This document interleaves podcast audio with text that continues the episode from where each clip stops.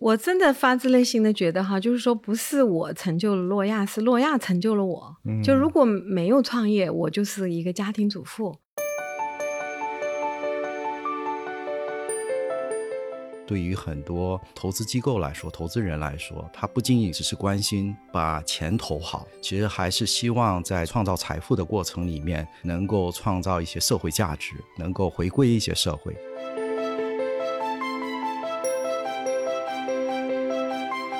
我们其实是一零年在美国上市嘛，一二年就在香港设了办公室。我们觉得就是中国客户的全球配置，还有就是全球华人投资中国，我们都认为是未来二三十年的大机会。我们都希望在这个选择上，我们也是他们首选的这个财富管理平台。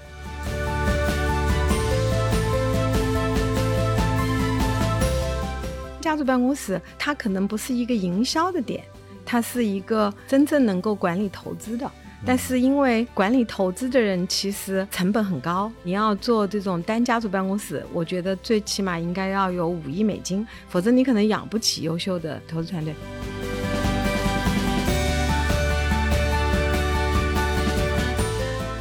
嗨，各位听众朋友们，大家好，欢迎收听本期的创业内幕，我是主持人丽丽。这是一档由 GGV 纪元资本发起的访谈节目，旨在为中国的听众提供更具专业视角的创业话题沙龙。我们深信，听故事是人类的古老本能，也将在每一期节目中尽可能的帮助嘉宾讲出他们最精彩的故事，讲出他们的创业内幕。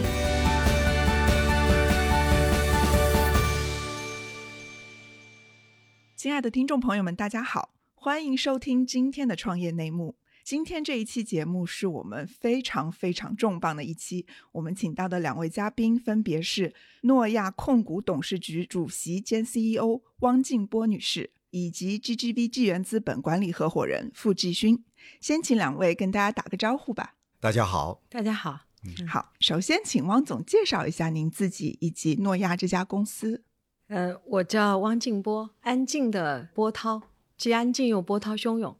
我呢是成都人，然后我家里呢都是搞音乐的，就除了我啊，主要可能是因为我也五音不全，所以他们把我放弃了。我是在创办诺亚之前呢，我主要是在证券公司工作，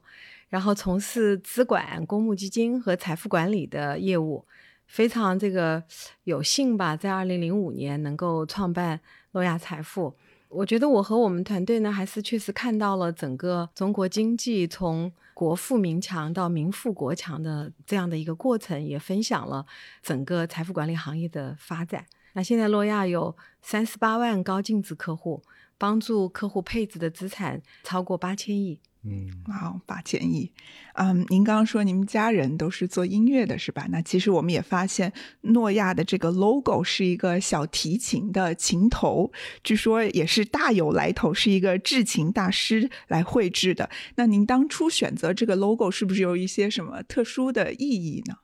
其实我在湘财证券的时候，我们的私人银行总部就叫湘财诺亚，呃，财富管理部。那当时我们参加了一个百万民情的音乐会啊，也因为我们做设计的这个同事他自己是拉小提琴的，所以这个琴头是意大利的这个斯特拉迪瓦里，嗯，体现了他匠人精神。呃，非常精致的传承的这样的一个文化吧，所以他设计了这个诺亚财富的 logo 以后，我非常喜欢啊，我觉得跟自己的出身，然后跟这种私人银行的这种品质和匠人精神都是非常匹配的，嗯。嗯，那其实诺亚像您说的，成立的时间非常早，也是国内第一家独立的第三方财富管理公司。您可不可以跟我们分享一下当时发现这个机会的契机，以及为什么就是决定要出来自己创业呢？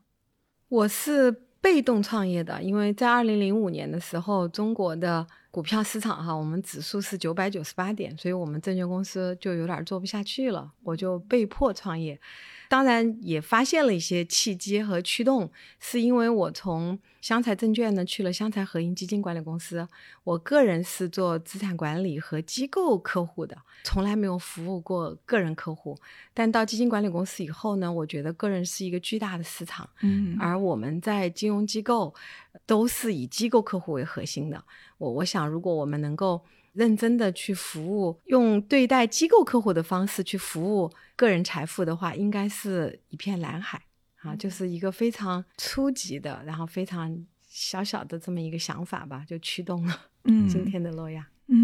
今天的诺亚跟当年的诺亚已经是非常非常不一样了，而且我们也经历了不同阶段，从第三方财务管理机构到后来的资产管理公司，再到拥抱这个互联网金融。您是如何保持自己对这个市场这么敏锐的判断力呢？我觉得首先我还是喜欢这个行业的，嗯，然后我也是这个行业的用户嘛。啊，我以前就说，假如没有创业的话。我的工作就是帮我老公管管钱 啊，但是有了这个诺亚财富，我就可以把我的能力、我对这个行业的理解，还有持续的学习和我的客户分享，呃，所以也谈不上特别好的判断，主要还是因为你是这个业务的重度用户，所以你会持续去体会客户喜欢什么，嗯，他们想要什么，总之还是围绕客户的需求在推进公司的发展吧。嗯，对，那我们也说到啊，就是我知道以客户为中心一直是诺亚非常重要的一个文化。那我们可不可以回顾一下，就在诺亚的过去的这十几年间，中国财富作为一个市场或者他个人的需求，到底发生了哪些变化？我不知道这个 副总副总同不同意哈？其实我觉得零五年的时候，我们是推进了金融的产品化。以前金融是一个服务，但它不是一个产品。嗯，当它产品化以后，它的规模就起来了。嗯，第二点呢，我们赶上了一个好的时代，是实业的基金化，就几乎所有的实业公司、创新公司，它都需要基金来投它，所以它是这两个大的这个洪流吧。过去的诺亚总体还是产品驱动的，因为当那个产品化过程的时候，它会。有一个很大的动能。那我说，今天我们讲到，我们讲生存的数字化，就是你必须更精准的理解客户需求，然后更精准的给他匹配产品，呃，是很不容易的。所以我们这个行业也在面对转型，就是怎么在合适的时间把合适的产品给到合适的客户，而且这个不是靠人，而是真正靠数据，更精准、更有效率，然后才能控制风险。嗯。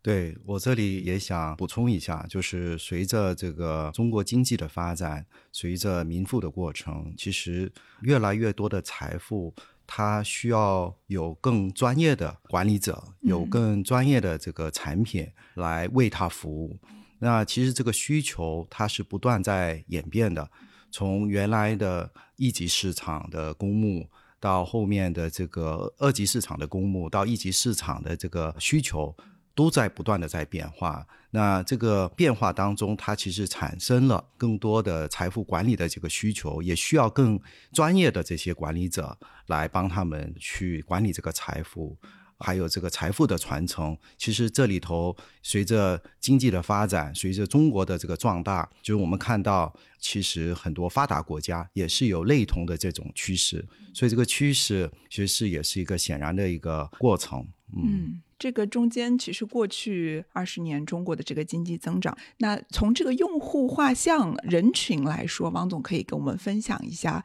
他们的特点有什么变化吗？从您最早期服务的那些高净值人群，或者是他有这个钱来做配置，到今天咱们面临的客户，会有一些画像上的改变吗？就是变化还是很明显的，就是我们零五年创业嘛，其实我觉得中国当时正处在这个就是刘易斯拐点之前哈，其实真的我们的客户都是百强线的制造业，然后他们是最早一批做外贸的、出口的，享受了海外的服务，然后再回到国内来寻找他们希望的财富管理的服务，然后再往前走，我们就发现我们的客户就变成了这个北京、上海的这种核心的这些城市的一些创业者。啊，我觉得还是比较明显的，就是。杭州啊，北京啊，那到今天的话，我们很明显的看到我们的客户群在变得更年轻啊，他们可能是上市公司的高管，然后是中介机构的、投行的、会计师事务所的，就是一个专业人士到精领和专业的这么一个过程，这个驱动是很明显的，而且我觉得人口的年龄的变化也是比较明确的。像零五年，如果他认识诺亚，我记得当时中金的这个哈基明老师写了篇文章叫《未老先富》，就中国人。比如他四十岁，但今天已经五十七岁了，就他们真的是小孩接班了。然后他们开始在说，可能我有钱有闲，可是我公司卖了或者我退休了，我要让我的孩子来做财富管理的决策。因此，我们的服务和我们面对的那个客户的代际传承是很明确的。对，就是咱们也提到了，就是这个家族传承的这个刚需，我觉得其实全球都有这样的需求哈。那国内也有很多很多的家族办公室，您是怎么看待这一类的机构的，以及诺亚在这方面是如何布局的呢？我我觉得中国有很多人讲他在做家族办公室哈，但是现在还没有那么成熟。首先，家族办公室它可能不是一个营销的点，它是一个真正能够管理投资的。但是因为管理投资的人，其实一个是成本很高，所以你要做这种单家族办公室，我觉得最起码应该要有五亿美金啊以上，否则你可能养不起优秀的投资团对投资团队。另外呢，我觉得他的这个。治理结构可能也在发生一个变化和要逐步成熟的过程，因为家族自己的钱嘛，他都希望说了算，就是他怎么样能够跟投资经理达成一个真正的有品质的这个投资决策，其实也是很不容易的。所以我们在家族办公室也尝试了很多年，格飞也有专门这样团队，但我们更看重的是和家族一起去讨论他的投资原则、投资的纪律、他的目标。呃，我我觉得就是我们也提了一个叫投资。三问嘛，哈，对家族办公室，第一就是你的目标是什么？啊，第二是你的目标现实吗？是不是一个正确的目标？第三个是我们用什么样的组织结构和机制来为达成这个目标做准备？这看起来很简单，但其实非常难，因为中国的家族都喜欢赚的越多越好，然后有时候是自己爱好，然后最好没有风险啊，但是他很难找到那个不可能三角的那个平衡，所以我。觉得投资者教育是让我们的投资理念变得更成熟，是一个比投资更重要的事情。嗯，对，也想请就是季勋分享一下，因为您其实来中国的时间非常早，我相信汪总所见证的财富拥有者的变化，您可能也有观察到。我啊，我们的创业者中，就是像跟您比较熟悉的大的企业家们，他们在这个家族基金方面是有一些什么样的变化，或者有一些什么样的需？求您所观察到的，对，因为我是从最早是两千年到中国来做项目看投资，最早的时候投了，比如说百度，然后到后期滴滴，到很多比较成功的企业，包括小鹏汽车等等，就我们也发现到，就是说原来的这个财富结构，可能就是说大家是，尤其我们说这个科技行业啊，数字经济的这个行业，大量的这些创业公司，其实在海外结构。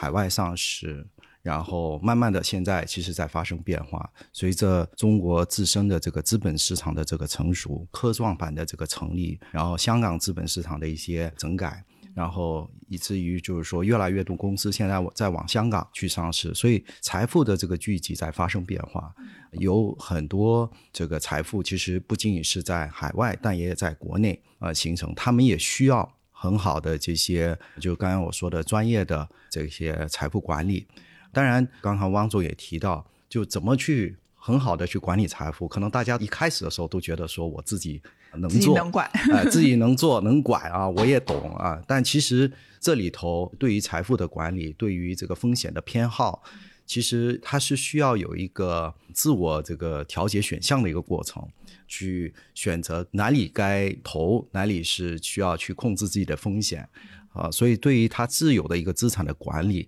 还是有一个教育的过程，还是需要有一些专业的指导。所以我觉得这个大家现在也在就是有这样的意识。那现在有一些比较大的、比较超级这个做的比较好的这些超级独角兽呢，他们自有的这些 CEO，他们自己也在设这个家族办公室，也自己在招人。就像汪总一样，就是你要有足够大的池子，可能你有可以有一个专业化的团队啊来帮你治理。但是如果没有的话，其实还是可以找一些外部的一些的。支持。嗯，那我们来聊一聊诺亚和 GGV 的合作吧，或者说像 GGV 这样的股权投资者对于诺亚的战略定位是一个什么样的意义呢？因为诺亚在二零零九年我们就成立了歌飞资产，当时歌飞资产定位就是 Fund Fund，特别是在一级市场的 Fund Fund 是我们的核心业务吧。因为我觉得就是中国的客户，他成熟是有一个过程的。他金融的行业呢，就信息不对称也是比较明显的。然后如果让他们来投资母基金的话，相对可能业绩更稳定，风险波动会更小一点。所以我们是也参与了 GGV 的美元和人民币的投资，我们也有挺多一些项目一起跟投。对，总的来讲，感受到就是 GGV 跟我们分享，包括他们在中美全球市场的投资见解，也让我们是很有收获的。我们也希望未来能够加深这方面的合作。嗯，对，歌飞，其实您刚刚提到啊，是国内非常早的一支母基金，也是首屈一指的。母基金作为一个行业来说，在中国的发展实践其实相对比较短，比起美国哈。咱们在这个摸索的过程中，有什么样的学习，有什么样的经验可以跟大家分享一下吗？我觉得首先就母基金，它还是一个。基金嘛，所以它是要有独立的这个资产配置的能力的，不是简单的，好像就是把很多基金这个拼凑在一起。那我们之前也走了不少弯路，最开始投的比较分散，所以我们一个母基金里边可能有十个基金啊，或者甚至更多一点哈。但是每个基金投了二十个项目，然后加在一起感觉就是指数，但是又没有流动性，所以我们觉得在一级市场的话，投母基金还是相对集中。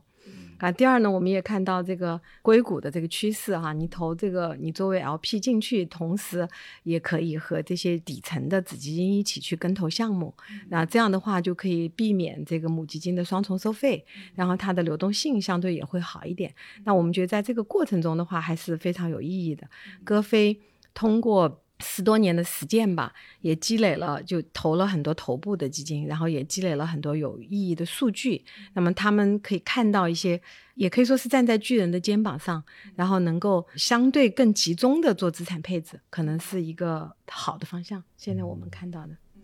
哎，我这里倒也有个问题想问问汪总哈，就是说我们现在。大家也看到一级市场的这样的一个机遇，那与此同时呢，一级市场呢，其实就刚才您也提到，就是它流动性会差，对，就是对于很多的投资人来说，很多的这个客户来说，他可能也会有对这个，就说资金它其实是锁定或者绑定的时间会比较长。您觉得就是说，像海外就是的这些机构，包括一些家族基金呢，他们其实已经习惯于这样的一个比较长期的投资，锁定期偏长，但是呢，能够有一个也是可以一个不错的一个回报率，它是一个成正比的一个考量。中国的这些投资人或者是客户，他们现在对这方面的理解是否有所改变？所以，我我觉得金融这个行业，其实投资者教育真的是非常重要的，就是慢慢的变成成熟的投资者吧。就诺亚歌飞做一级市场的母基金也超过十年了，所以我们的客户越来越成熟，也开始越来越理解每一个资产类别它的呃流动性、它的风险收益比其实是不一样的。所以，我觉得一级市场的配置肯定。就是不要高于一个资产配置的百分之三十吧，啊，如果特别专业的，可能它百分之四十也是可以的。呃，那你有一些资产可能是打底仓的，你需要更稳健、固收加、有流动性。然后有一些是在二级市场的权益类的，那有一些是一级市场的，就不能把所有的资产都配置在一级市场。确实，流动性会受很多宏观面、政策面、公司发展的这个基本面的影响。你确实就要考虑时间会长一点，啊，另外呢，我们也推出了像 secondary fund，就是有点像是一个接续的基金。那在这个过程中，有一些投资者他想卖出的，有一些 GP 他想把这个。项目卖出的，那么可，但是这个公司总体发展是好的，基金发展是好的。那么通过 S 基金也可以，就是适当的对流动性有所改善。那我觉得这个也是一个好的方向，在国际上应该也是比较普遍的。是的，是的，嗯，对，我也想请季勋从这个 GP 的角度聊一聊，呃，母基金在中国的一个发展，就是咱们过去基于在中国这么长的时间里，母基金的包括配置啊，或者是风格啊，您。您在从就从这个 GP 非常直观的感受上，可以跟我们分享一下吗？呃，我觉得现在中国的这些就是母基金的管理者，其实越来越加的这个专业，越来越加的这个就是成熟。因为刚才汪总也提到，其实好的母基金，它其实是有很好的一个基金上的一些布局，那它获取到了。大量的这个各个基金的这个信息数据表现，不是只是在媒体上看到的一些就是某个独角兽上市的这样的一些内容，它更多的是一个整体基金的一个表现。从一个数据的一个角度，通过数据化的角度去分析，呃，哪些基金的表现好。还有不好，所以现在的母基金它是随着这个时间的这个拉长跟这个数据的积累，他们是越来越专业，所以我们是非常愿意跟这些非常专业的这些基金去合作。我们也希望呢，其实跟母基金的这个关系，跟 LP 的关系是一个长期绑定的关系。嗯。呃，我们在这个海外，就是我们的美元基金是做的相对成熟的。嗯，那上一期美元基金也差不多是二十五亿美金。那我们这个体量的基金，我们也就两三个月的时间，我们能够募集到位。那我更重要的想说明的是，跟 LP 的这种关系，它是一个伙伴关系，它是一个长期关系，它是一种信任关系。那只要说你本质上你的管理者、你的团队。你的治理方式没有大的变化，其实这个关系是可以持续很长时间的。呃，我们也希望就是跟国内的这些母基金呢，能够成立这样的一种比较长期稳定的一个合作关系。这个是我想中国这些随着基金的成熟，随着母基金的这种管理的成熟，嗯，这个是可预期的。嗯，对，那我们再从母基金这个话题拉回财富管理整个行业的趋势哈。今年从二零二零年开始，市场上的钱特别的多，全球都处于一个货币超发的这么一个阶段。那这样的趋势会影响我们未来二十到三十年在财富管理这个行业里会产生哪一些新的变化呢？美元可能超发比较多，我觉得人民币还好，是吧？嗯，这个就是超发比较多，关键是看怎么退出。就退出的时候也会有一些，可能是也会碰到一些风险吧。我自己觉得新冠确实带来了这个世界上非常大的变化。你看，在海外一九年两两千年哈。恰恰是贫富差距最大的一年。如果你持有资产、持有股票，然后持有股权，那这些人变得更富有了，因为资本市场上涨了。但如果你只是依靠你的劳动，然后你没有这些股权持有，你就这个贫富两极分化是更明显的。这个也是带来的一个值得大家思考的点吧。嗯，在国内，我个人觉得我们在新冠期间，无论是货币政策、财政政策都比较克制的，也并没有超发那么多，所以应该政策的空间也还比美元还要更大一点。嗯，继续你怎么看呢？呃，对，我觉得确实，呃，美元超发的是比较大的。确实，海外的这个流动性啊，我们可以就是看过去一年的股价的这个表现。虽然近期股价是有所回调，但是整体上它还是拉开了这个贫富的这个差距的。与此同时呢，就是数字化在疫情的这个催化下，其实是更加的明显。中国也是这个数字化，不仅仅是在 to C 端的这个数字化，我们现在也在往 to B 端、往企业端在数字化，然后这意味着很大很大的一些变化，企业的行为也在发生变化，管理也在发生变化，也意味着说，因为数字化，所以带来更多的机会。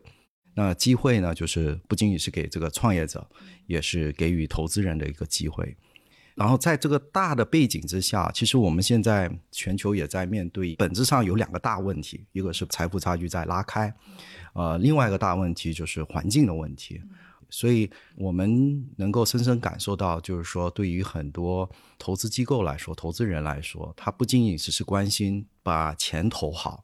其实还是希望在这个创造财富的过程里面，能够创造一些社会价值，能够回归一些社会。所以这个是我想，就是对于接下来的财富管理，呃，不仅仅是只是做投资啊，财富的这个管理管好，但更重要的也是能够在社会上去贡献一点。这个价值，嗯，对。那刚刚咱们提到这个新冠疫情，其实现在来说，疫情也没有完全过去。那我也想请汪总分享一下，当时新冠在中国最严重的时候，您作为这个诺亚的船长，当时怎么带领团队来经历这件事情，以及这件事情对行业或者是对公司产生了哪些影响？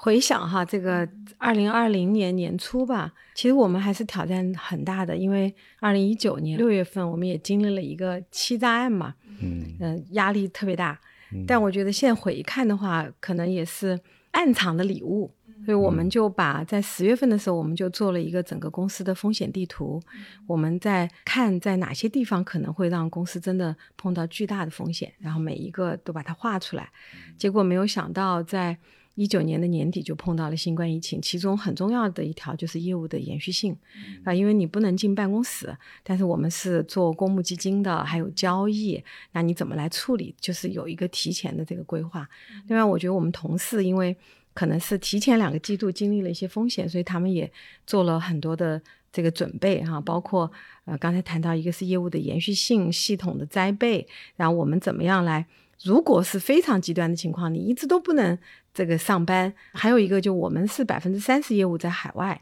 我们怎么跟这些同事们联动？那个时候中国已经有疫情了，然后这个国际还没有，我们也组织了全球的国际的同事去看那个传染病那个电影，就让他们理解为什么中国会这样。呃，我觉得这种互动还是非常有意义的。我们每天都在开电话会，然后最开始的国际的同事肯定不理解中国为什么这么处理啊，经过这个过程以后，他们就明白了，然后总体都处理得很好。我们应该没有一个同事染病吧，但是我们在过程中还是保持了这个国际之间的流动，虽然不频繁，但是还是有经常有同事回来隔离，然后再过去让大家。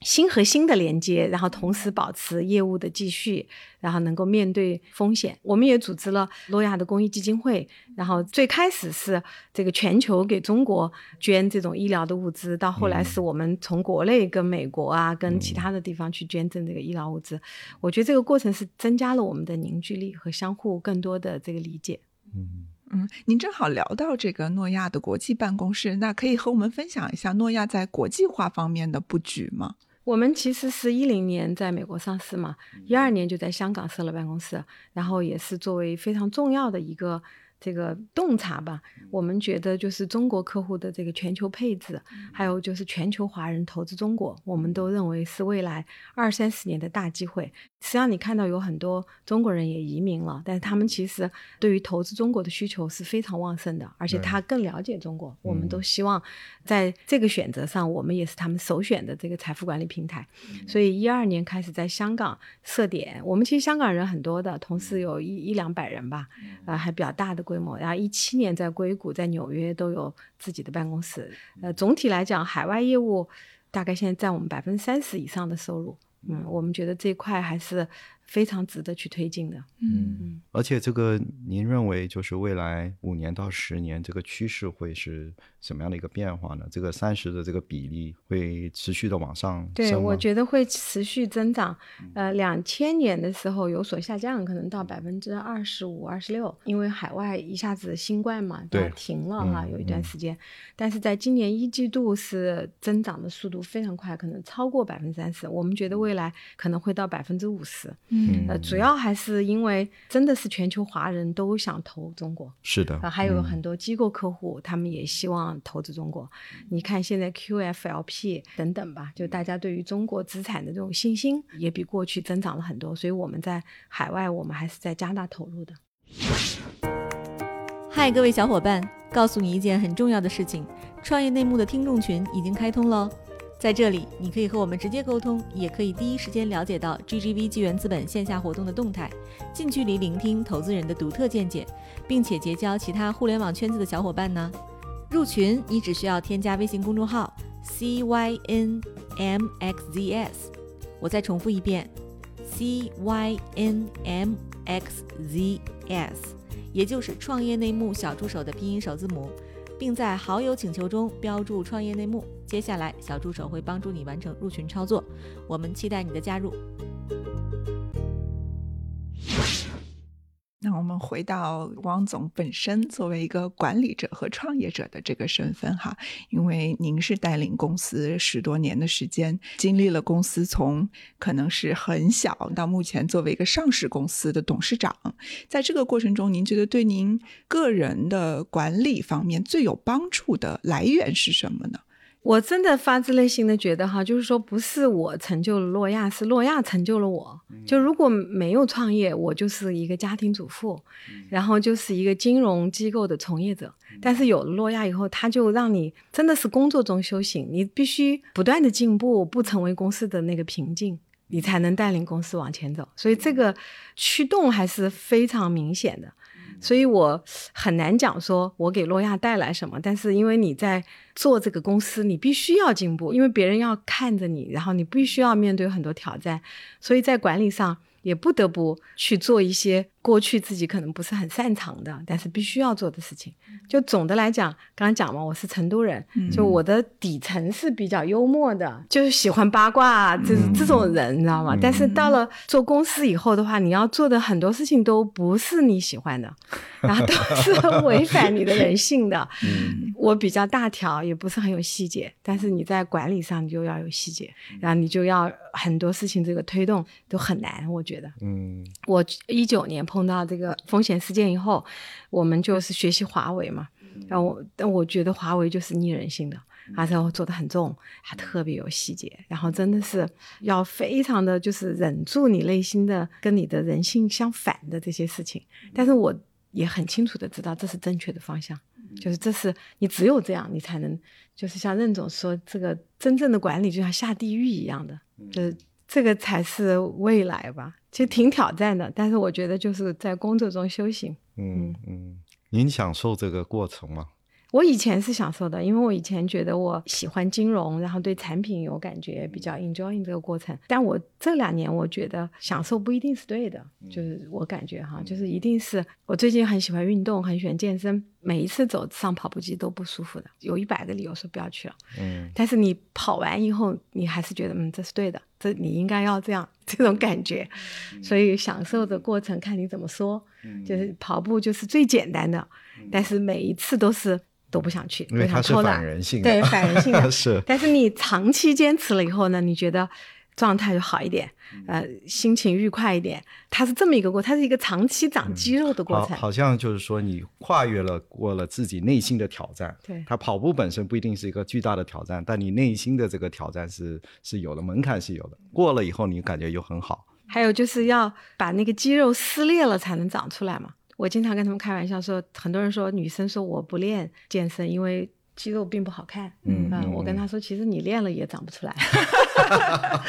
你以为很简单，其实它很难的。是，不断的撕裂，不断的不同的动作，嗯不同的尝试，是吧？你才有。对对。呃，如果说管理是下地狱的话，那我们对于同样一样在地狱里的其他管理者，有没有一些对您来说非常有用的一些小贴士？可以和大家分享一下吗？我就是觉得，就是接受这个挑战。其实我真的是非常普通的人，而且我是就是被迫嘛，因为我们公司不行了哈，我被迫要出来做。所以我感觉就是我自己的洞察，我觉得过去中国四十年，我们真的是坐电梯，就不管你在电梯里做什么，只要不是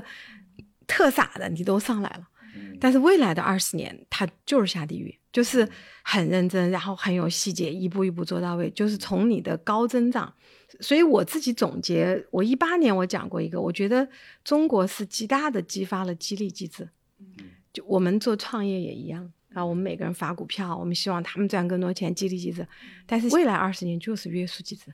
你必须接受，就合规风险，少犯错，然后在这个过程中不断的打磨，公司不死就变大了。但是这个约束机制是非常难的，因为你习惯了那个激励，习惯了打了鸡血一样的哇冲冲冲高增长，然后就是那个竹子长得特快，然后也没有什么竹节，然后现在每个人都要让你把那个节长出来，嗯，就这个过程真的是很痛苦，嗯，但是就是要接受和忍耐。对，咱们过去可能二十年都是野蛮的生长，然后现在。就要有一个规范的一个成长过程，但这是必须的。因为我们想，市场必须有序。对，人家说反腐，你现在最大的反腐是民营企业反腐，我完全认同。但是你真去做的时候，你发现你怎么去面对它呢？你怎么去检查呢？然后你我们公司也有纪律监察委员会了，道德遵从委员会、客户信誉委员会。你真去做的时候，你你发现你以前都没有做过这些。啊，你真做的时候你怎么面对这同事啊？这，但我觉得不做就不行，否则公司它就是就很多虫嘛。嗯，那我这里也想再插个问题，就是您怎么去面对这个，就是管理成本提高了，就随着管理成本的提高，还是能够坚持管理的这个效率？对，这也是一个一个问题哈。就以前我们发展比较快，嗯其实就是都是去抢市场了，然后大家打折、补贴把客户拿回来。嗯，那现在你就明白，嗯，其实合规是有成本的。对首先，合规的队伍从十个人变成一百五十个人了，要要到各个地方是吧？从十到一百五多长时间？啊那也是两三年嘛，两三就你要，然后每个地方都要有点，然后我们成立了品控部，嗯以前你也没有是吧？现在要嗯品控，嗯客户品控，你的理财顾问的品控，然后他的作业方法的品控，那这都是成本啊。那你慢慢想，嗯，这就是品质。你有了品质，你就会说，哎，我可能不打折了。啊，你客户理不理解？那这个客户也要有品质啊，你要筛选客户。我那天。我听到那个 UWC 的校长讲，我特别有感触。他说，好的学校教育是百年的，但你首先生源要好，你得筛选生源，老师要好，是吧？老师进来的时候，老师没有提供好的这个教育也不行。然后你出去要上藤校，是吧？这个出路要好。那这三个好加在一起，它就是成本。那我回来我就跟同事讲，你要筛选人啊，你首先业务老大，你眼睛要有毒，什么人是诺亚人？那你得筛选，不来来的都是客，那你就要筛选客户，这也没办法。然后进来了以后呢，中间你要有好的解决方案，然后你要提供好品质的服务，人家才愿意跟你成交。